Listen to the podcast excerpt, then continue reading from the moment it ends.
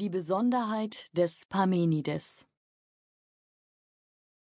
Es ist erstaunlich, dass solch eine Wirkung auf unsere Kultur mittels eines einzigen, relativ kleinen Textes mit der Überschrift Über die Natur erzielt wurde. Das liegt aber daran, dass die in dieser Schrift dargelegte Lehre des Parmenides innovativ, provokativ und mehrdeutig zugleich ist. Noch heute wird darüber heftig gestritten. Sogar der uns überlieferte Titel des Parmenideischen Gedichtes ist zum Teil irreführend. Denn etwas wie über die Natur, griechisch Periphysios, ist an sich nicht besonders originell. Auch andere Denker derselben Periode wählten diesen Titel für ihre Lehre. Er besagt nur, dass das Ziel der Verfasser eine Auslegung der Welt in ihrer Ganzheit ist. Gewiss, das ist auch die Absicht von Parmenides. Der Ansatz und die Schlüsse des Eleaten könnten sich aber von denen seiner Vorgänger nicht deutlicher unterscheiden.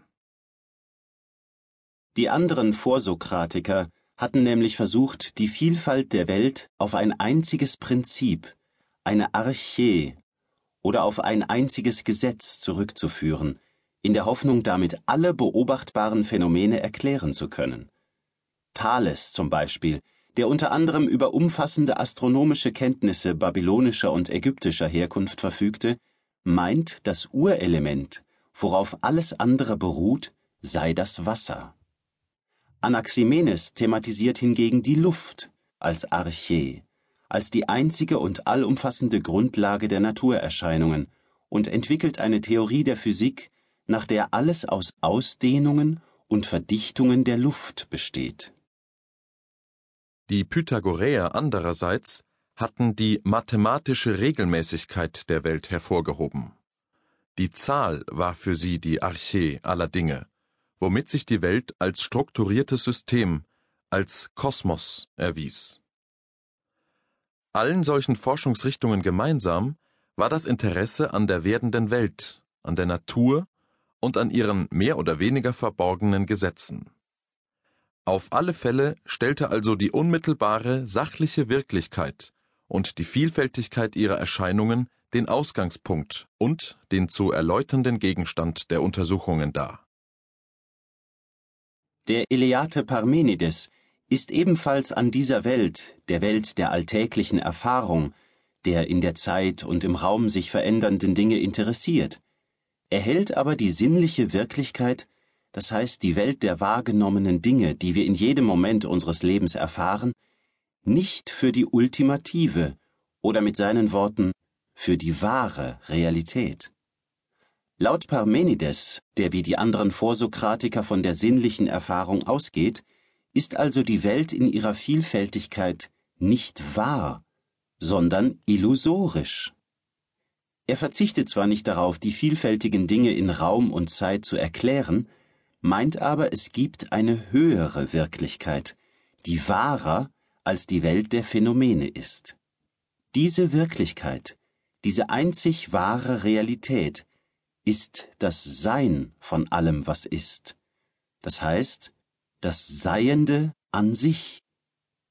Das Sein eines einzigen, ungeborenen, unsterblichen, gleichförmigen und vollkommenen Seienden, das jenseits jeder Zeit und jedes Raums, jenseits also jeder Veränderung, sich selbst gleich bleibt und einzig wahr und wirklich ist. Darauf werden wir bald zurückkommen müssen. Festgehalten werden soll hier nur die Tatsache, dass in Parmenides Schrift eine dualistische Auffassung der Welt vorgeschlagen wird, die nicht aus der Tätigkeit zweier gleichwertiger Prinzipien auf einer einzigen horizontalen Ebene besteht, wie es zum Beispiel bei Anaximenes und seiner Theorie von der Ausdehnung und Verdichtung der Luft der Fall war. Bei Parmenides entsteht das dualistische Prinzip aus der Überwindung der sich in Zeit und Raum stetig ändernden Phänomene durch die höhere Sphäre einer ewig seienden Wahrheit und Wirklichkeit. Es handelt sich, mit anderen Worten, nicht um eine horizontale Dualität zweier gleichwertiger Prinzipien auf einer einzigen Ebene, sondern um eine vertikale und transzendentale Dualität. Denn die Ebene der sich stetig ändernden Phänomene, die wir als Vielheit und Veränderbarkeit der Dinge wahrnehmen, wird überwunden durch eine sie transzendierende höhere Sphäre der ewig gleichbleibenden einen Wahrheit. Durch solch einen revolutionären Ansatz gelangt Parmenides zu einem der wichtigsten Themen, denen sich die Philosophie seit jeher gewidmet hat. Das Thema des Seienden.